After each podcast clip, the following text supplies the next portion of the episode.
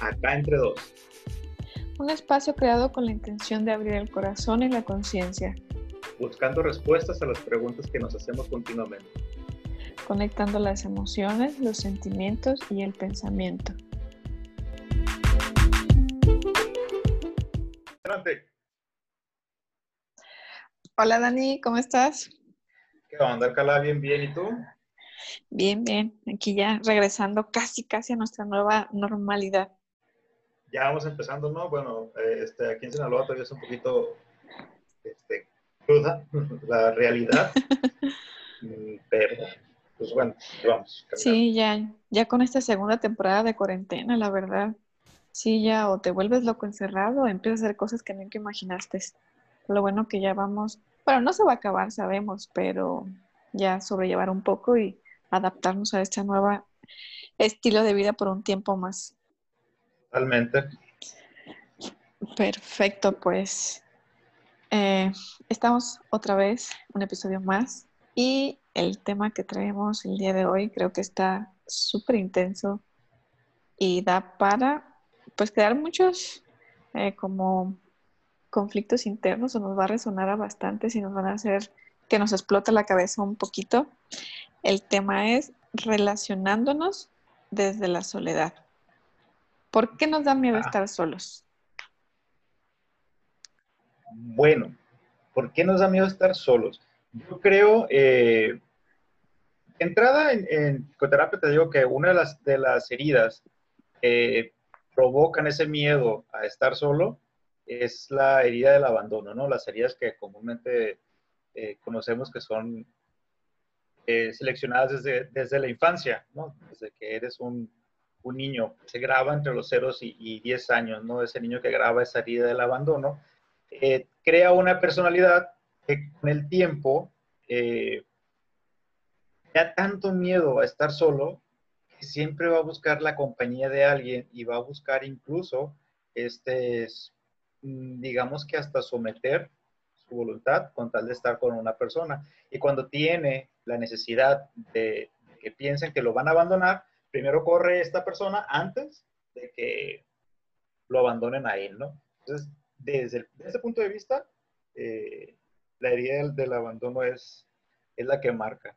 Por otro lado, hemos, eh, socialmente hablando, eh, te has dado cuenta que, bueno, estar solo hasta es criticado, ¿no? Y desde, el- desde niños nos dicen, si, si, si me voy, te vas a quedar solo. Como si fuera algo malo estar solo. Como que te Eh, meten ese miedo a la soledad desde, desde pequeño. desde pequeño. Y luego creces y, pues, no sé, las mujeres tienen 24, 25 años. eh, Oye, pues es que no tienes novio, porque si no, vas a quedar sola, ¿no? O ten un hijo para que no te quedes sola. Y eso empieza a crear ciertas marcas en, en la mente, eh, si, si estar solo fuera malo, ¿no? Cuando es, eso es todo lo Es contrario. algo, ajá, muy natural. ¿Sabes? Ahorita que comentas eso, por ejemplo, en mi familia, pues todas las mujeres se casaron pues muy jóvenes. Hay jóvenes, estoy hablando entre los 18 y 25 años. Entonces, yo tenía 24 y así como, ¿y para cuándo te casas? ¿Y para cuándo los hijos? Y dices, espérenme, o sea, no está malo y, y es mi tiempo, pero la cultura y la misma sociedad como que te empuja y te dice, ok, estar solo es, es malo, tengo que buscar pareja o tengo que tener ya hijos, no sé, ¿no?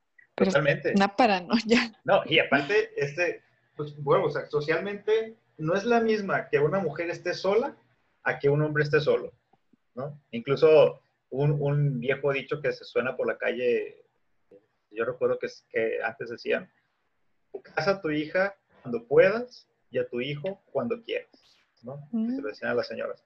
Socialmente, una mujer sola está como mal visto. Tú ves, si estás en un restaurante y ves llegar a una mujer sola, ¿qué es lo primero que piensas? Ah, solterona. La solterona. ¿no? Solterona amargada. Y si ves un O hombre anda solo, buscando, ¿no? ándale, o anda buscando. Y si ves un hombre solo, Pues se vino a relajar, le dio hambre y vino a comer. o es de fuera, no- no- posiblemente no, no es de aquí y vino a, a ver qué, qué, pues, a quien conocía, ¿no? Y no está mal, pero si ver a una mujer sola en un bar, si va, si va a conocer a alguien, está mal. Y si y ver a un hombre conocer mujeres en un bar, no está mal. Entonces, vivimos desde ese, desde esa marca social de que estar solo eh, es malo. Cuando realmente estar solo y es un arte. y No, no cualquiera es, se atreve a estar solo consigo mismo. Cuando debería de ser un punto de buscar esa soledad, encontrar esa soledad y tranquilizarte, encontrar paz.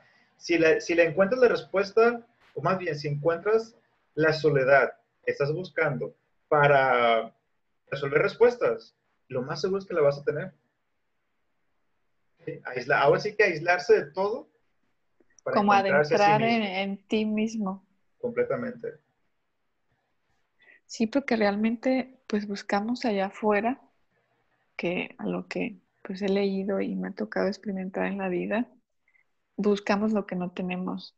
Entonces siempre buscas esa compañía de un, pues un alguien externo y considero que es por ese miedo que tenemos a estar con nosotros mismos, aceptarnos y decir, pues si no puedo estar conmigo, ¿cómo pretendes estar, estar con alguien más? Y de ahí como que empezamos a buscar allá afuera esas, pues yo le llamaría hasta migajas de decir para que alguien venga y te llene ese espacio que no puede.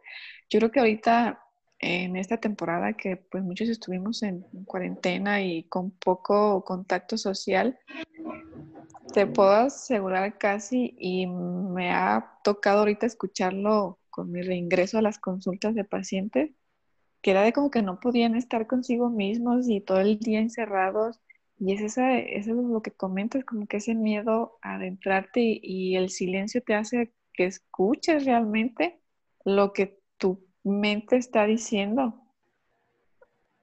Sí, fíjate que el, el otro día estaba leyendo una frase que decía que si tienes miedo, algo así, no, no me no recuerdo muy bien, y creo que era de Sartre, si no me equivoco.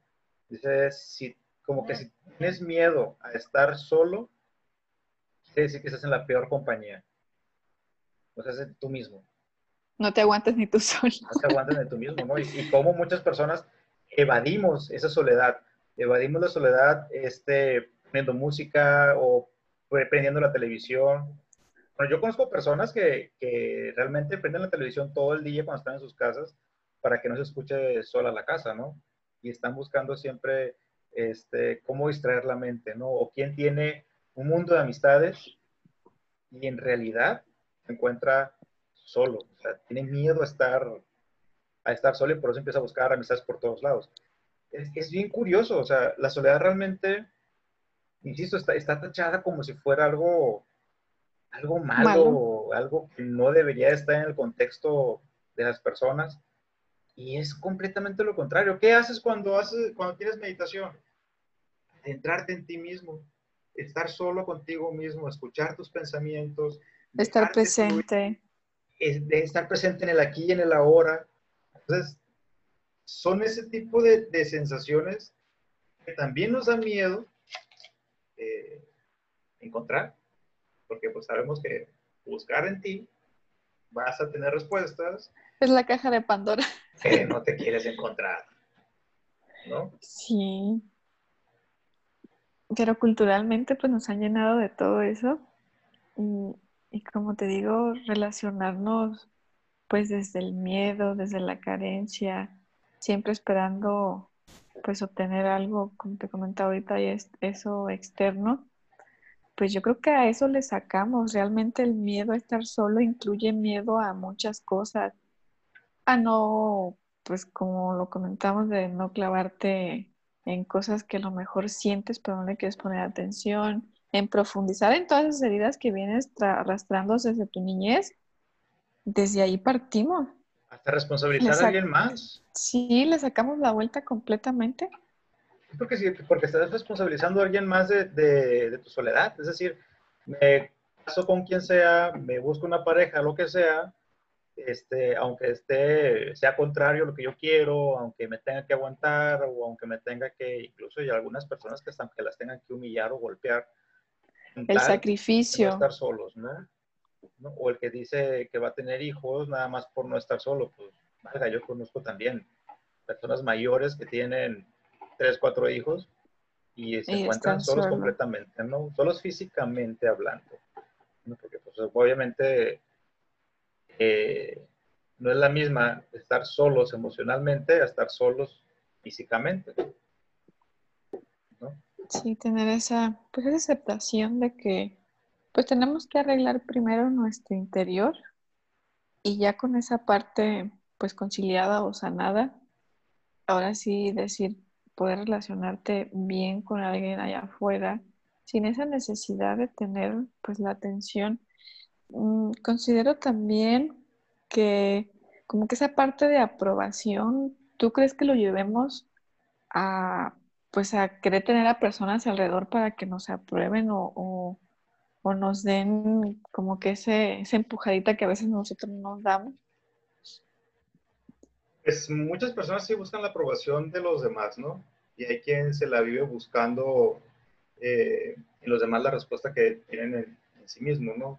No nos gusta escuchar a veces las voces que tenemos, eh, ahora sí que en el interior. Eh, no creemos, no creemos en uno mismo y buscamos que alguien más nos dé la respuesta. Este, esas son las personas que están buscando una aprobación del resto, desde el cómo me veo, desde que si me salió bien el trabajo, desde que si mi decisión de estudiar eh, gastronomía o estudiar psicología o estudiar contabilidad es correcta o no es correcta. Sin embargo, este, yo, recuerdo que cuando era más joven y, estaba saliendo de la prepa, quise ser sacerdote y me dijo una de las religiosas del colegio que eh, no me fuera de sacerdote porque los sacerdotes siempre nos mandan solos mejor me fuera de misionero, porque los misioneros siempre los van a mandar, por lo menos dos. Me decía la, la, madre que perdí iba a tener con quién pelear. Por lo menos con quién discutir vas a tener. Y es ese miedo de estar solo, o sea. De enfrentarte a tus propios demonios. Completamente. Es cierto que nace solo. Y es cierto que muere solo. Pero en el trayecto entre el nacer y el morir, el hombre es social. Y ahí nace el miedo de estar solo. O sea, ¿sabías tú que una mujer, estadísticamente hablando, una mujer cuando enviuda, este, si estamos hablando de una persona mayor, evidentemente, y tampoco voy a decir que todas las mujeres, pero una buena parte, de acuerdo a la estadística, lo que hace es eh, salir a encontrarse con el mundo hacer las cosas que no le permitía hacer su vida matrimonial, ¿no? Hacer las cosas que no le permitía hacer el, marido y a lo mejor no, no que le prohibiera, sino culturalmente la mujer, pues ya sabes, ¿no? Que, sea, que adopta su casa y adopta, eh, deja sus responsabilidades por, por, cuidar a los niños, deja muchas cosas por estar en casa. Este, eso es lo que busca una mujer cuando enviuda. En cambio, un hombre cuando enviuda eh, busca generalmente otra relación en menos de tres meses, ¿no? Como si le diera miedo seguir, seguir adelante solo. ¿Me explico? O sea, es, bien chistoso, ¿no? O sea, es más fácil que una mujer eh, sobreviva un, siendo viuda a que un hombre sobreviva siendo viudo. El rango de vida, el periodo de vida de, una viuda es mucho mayor que el de un hombre, ¿no? Y lo llevas esto a, adultos mayores, por ejemplo, eh, sabemos que un adulto mayor eh, mujer tiene una red de apoyo muy fuerte porque la mujer, su red de apoyo se basa en sus hijos, se basa en sus nietos, ese apego emocional que hay entre sus hijos y sus nietos, ¿ok? Por otro lado, el hombre eh, basa su red de apoyo en el trabajo. Entonces, cuando este hombre deja el trabajo, cuando este hombre ya se jubila, se retira laboralmente hablando y se va a su casa, pierde su red de apoyo. ¿Ok? O sea, voltea a ver a su mujer. Pero una vez que se muere, pues ya, no está. Pierde su red de apoyo y pues ya no es nada más de que vivir. Entonces, y en cambio la mujer sigue teniendo contactos este, con, con otras mujeres en, que en el cafecito, que en el, la juguerita. Hace otro tipo de red de apoyo distinta a la de los hombres. Por eso que la mujer tiende a vivir más que a un hombre este, después de ser viudo. Se puede sobrellevar más esa soledad. Sí, sobrevive, lleva, lleva, más esta, esta soledad por lo mismo, ¿no? Por la red de apoyo que, con la que cuenta la mujer. En el transcurso de vida, eh, estaba viendo a una persona que cruzó el mar del Atlántico en una eh, como lanchita, este remo, Abraham algo, no recuerdo el nombre ahorita. Eh, y él menciona que la parte interesante de este viaje fue que él era solo en la inmensidad y todo lo que pudo conocerse estando solo. Porque evidentemente no tenías otra opción más que escucharte a ti mismo y tus pensamientos. No, no hay nada más más que el mar, en su caso, ¿no?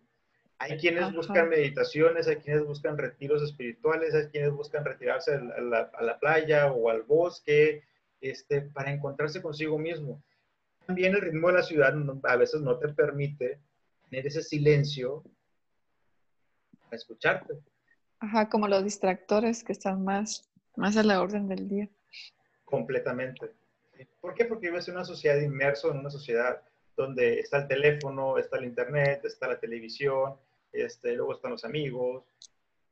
Y realmente buscarte, callar la mente, ponerla en pausa vas a encontrarte con dragones y culebras. con tu verdadero yo. Completamente, o sea, no quieres encontrar. Me encontré una frase este, de. llama Torres, el autor, no recuerdo el nombre, pero se pide Torres. Este, no, es una frase, es como un pensamiento.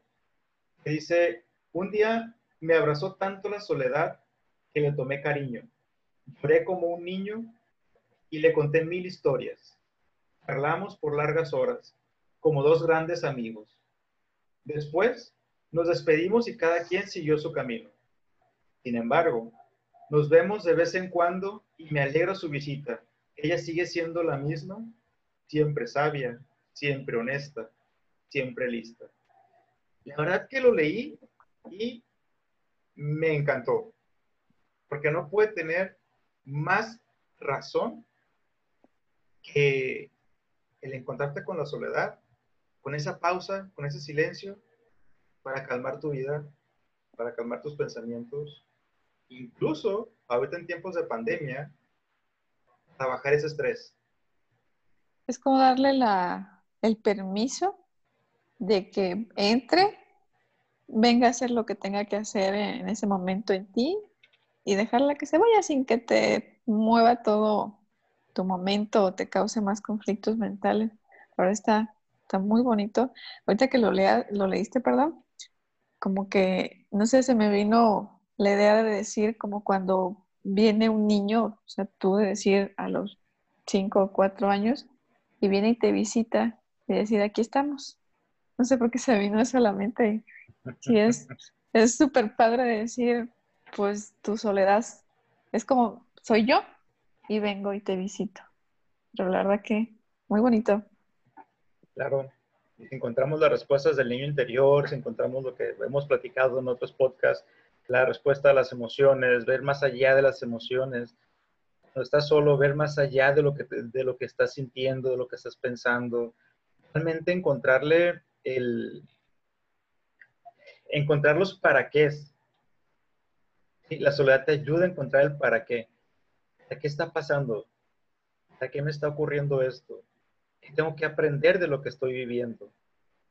¿Sí? Ajá. ¿Realmente estoy por el camino correcto? ¿Escuchando el ego o sin escuchar el ego? ¿Escuchando más al ser?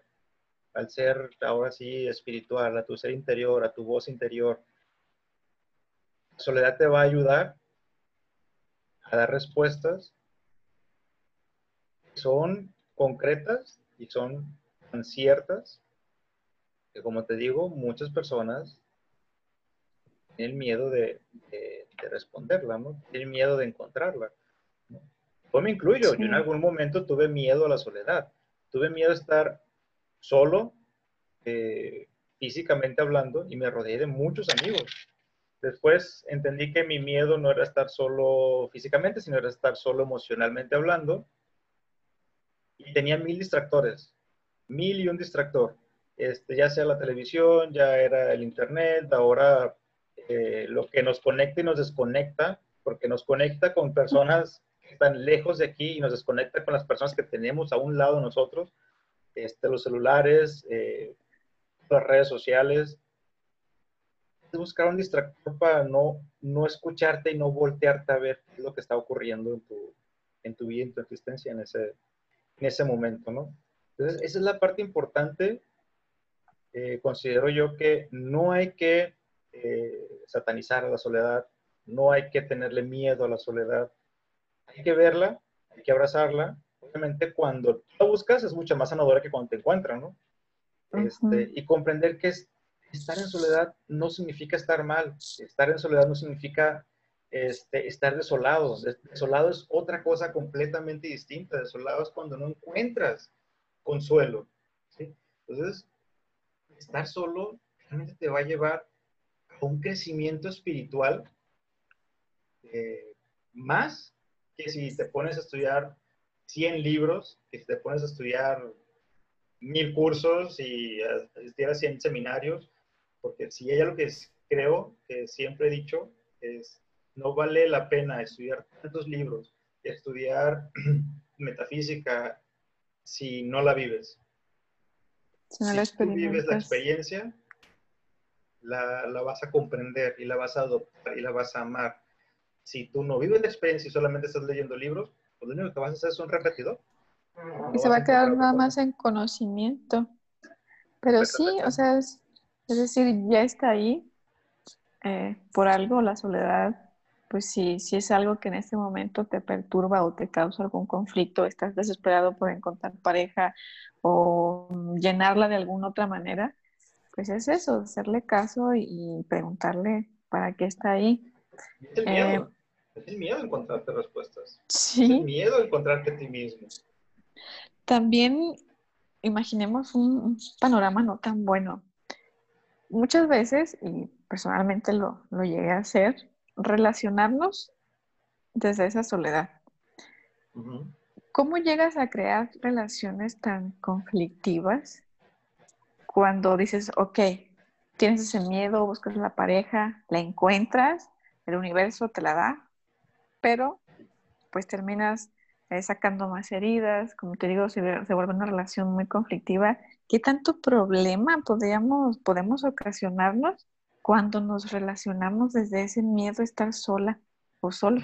Fíjate que ahorita que dices eso, me viene a la mente el, problema, por ejemplo, de la codependencia realmente estar, ese miedo a estar solo, te puedes volver hasta codependiente de otra persona. Sí, completamente. Si, no estoy contigo, estoy contigo porque es lo único que puedo hacer. Imagínate el grado de emoción que se mueve en una pareja codependiente. Considero que puede llegar a ser una, una, una relación tóxica, ¿no? O sea, como que sin ti no soy nada y sin ti pues nada tiene sentido. En modo dramático, pero realmente sí pasa. O sea, te relacionas desde esa necesidad y un momento que la tienes y sientes que la estás perdiendo, pues dices, no, ¿cómo? O sea, esto es mío, yo lo busqué, yo tardé en encontrarlo, nadie me lo quite, ahí es donde entramos en esas situaciones de, pues, de sufrimiento, de posesión, pero realmente pues caemos en lo mismo con eso. Te estás, estás pidiendo algo que tú no te estás dando. Exacto. Por eso ahora la pandemia les dijeron, ah, ¿te sientes solo? Órale, ahí vas. Tres meses encerrado y con tu pareja, a ver si realmente existe, porque creo que sí, sí fue una prueba de, ahora, ahora sí que una prueba de amor, el estar con tu pareja tres meses y una prueba de fortaleza cuando eres una persona que, por ejemplo, en mi caso, que yo soy soltero y vivo solo, este, estar solo en mi casa, pues fue la verdadera prueba de si es cierto, si habíamos aprendido casi. Pero también aumentó la tasa de divorcios exponencialmente. la tasa de divorcio, aumentó la tasa de suicidios. Realmente muchas personas no, no están conectándose. Conectándose sí. Y tú dijeras, bueno, los divorcios, ¿por qué no? Si no están solos, tenían compañía, pero realmente a veces, como lo comentaste en un inicio, estamos acompañados, pero nos sentimos solos. No hay esa conexión o volvemos a lo mismo esa parte que tú no estás dando, pues pretendes que la persona que elegiste, o mejor hace años, pues te siga alimentando esa, como esa necesidad. Y físicamente, eh, yo creo que la, gente piensa que estar solo, te digo, es, es, no tener a nadie. Y puedes estar acompañado de mucha gente. Y realmente seguirte sintiendo solo.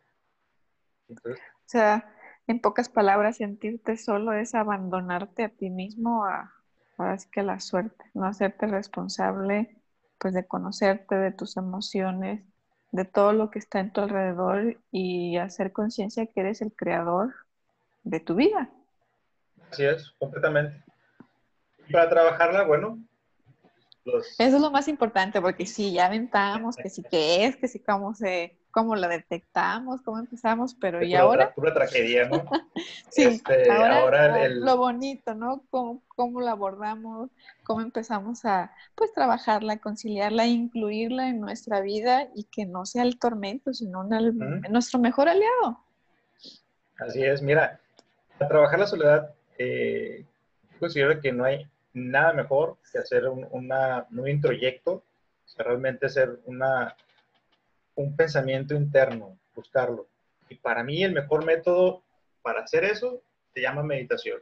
Y no precisamente meditar me refiero a, sentarte por tres horas y poner en blanca tu mente y que este, no haya ningún ruido, no, no, no, no, En modo zen. No, simplemente puedes irte a sentar a la orilla del río, por ejemplo, a la orilla del mar y perderte en el mar perderte en el, en el, en el río, en el ruido, en, en, las, en el sonido de las aves, en una lectura, por ejemplo.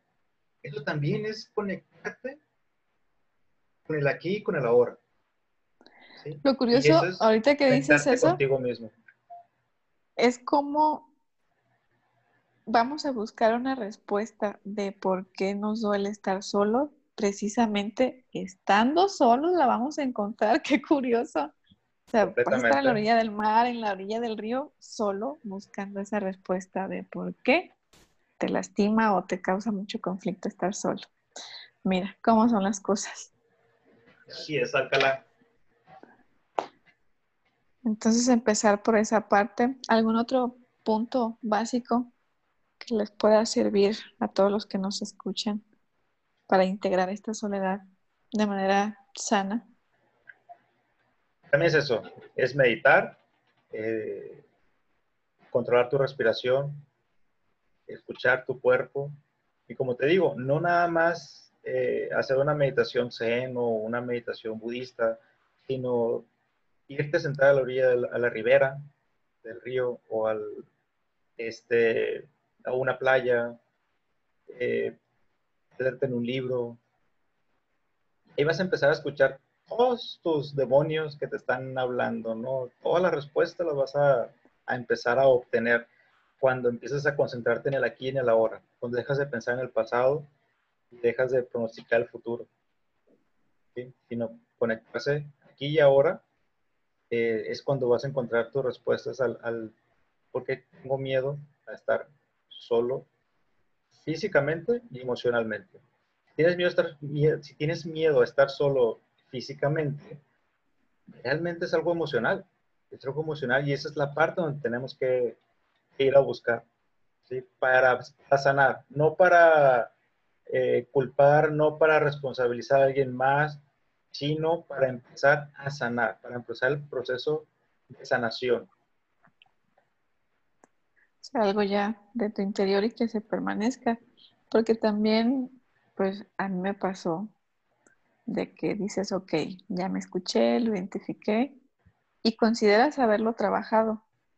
Pero como bien dice, lo que no se sana se repite. Entonces, en ocasiones es no caer en la desesperación porque podemos hacer eso, como te digo, yo lo hice, te escuchas, identificas y a veces no es que lo sanes, sino que cambias de escenario, quitas los factores externos que tú considerabas que te ocasionaban esa situación y dices, ok, como ya no duele, consideras que ya lo sanaste, pero pasan los años, llega alguna situación, alguna otra escena que te vuelve a revivir la misma emoción y vuelve a flote, entonces pues no la hemos sanado. Y pues sí, es eso, no desesperarte si, si en un momento dices, ok, ya lo identifiqué. Es como digo, mm. eh, el universo es tan sabio cuando tú entras en un proceso de sanación, un proceso terapéutico, como lo quieras llamar, este, y tú dices, vaya, ya, ya lo sané, ya la situación por la que yo estoy aquí, ya la sané, ya no me causa ningún conflicto estar solo. Ya no me duele. Ya no. El universo es tan sabio que dice, ah, ya lo sanaste, ahí va, pum, otra prueba. Ándale. A ver si es cierto, ¿no? Y es cuando te retumba y dices, ah, caray, todavía hay lo que sanar, hay que seguir trabajando. Pensé que ya lo había superado, ¿no? Lo habías olvidado, más lo, sanaste. Exactamente, lo echaste al costal nada más para que no te estorbara. Por eso digo que el proceso de sanación no es un trabajo de un día, no es un trabajo de un mes, es un trabajo de por vida, es un trabajo que uno tiene que estar en constante eh, que nos va a acompañar. Construcción, constante eh, estructuración, en, en, constante incluso desaprendizaje para poder aprender algo nuevo. Hay que borrar todo el pasado, hay que ser como el, como el fénix, la ceniza volver a nacer. Esa es la parte que es un proceso de sanación. Por eso digo, el proceso de sanación duele, no es sencillo, sin embargo, es muy gratificante cuando volteas y dices, ya no soy lo que solía ser. ya sientes la cosecha de todo tu sufrimiento. Y llega un momento donde, donde ya lo, lo empiezas a integrar. Pero, pues, este fue un episodio más. Esperamos que les guste. Y muchas gracias, Daniel, por compartir compartimos hoy. muchas gracias a ti, Alcalá. Muchas gracias por compartir esta aventura de acá entre dos. Muchas gracias a todos los que nos están escuchando, que cada vez somos un poquito más. Y me llena de gusto y de, mucha alegría saber que estamos llegando a más personas y que podemos aportar un poquito en su vida.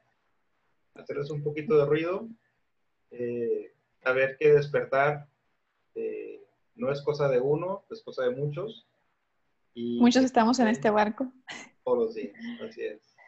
Muchísimas gracias, muchas gracias. Hasta la próxima. Nos seguimos viendo en el siguiente episodio. Bye. Bye. Gracias por acompañarnos una vez más en Acá Entre Dos, con Irma Alcalá y Daniel Valenzuela.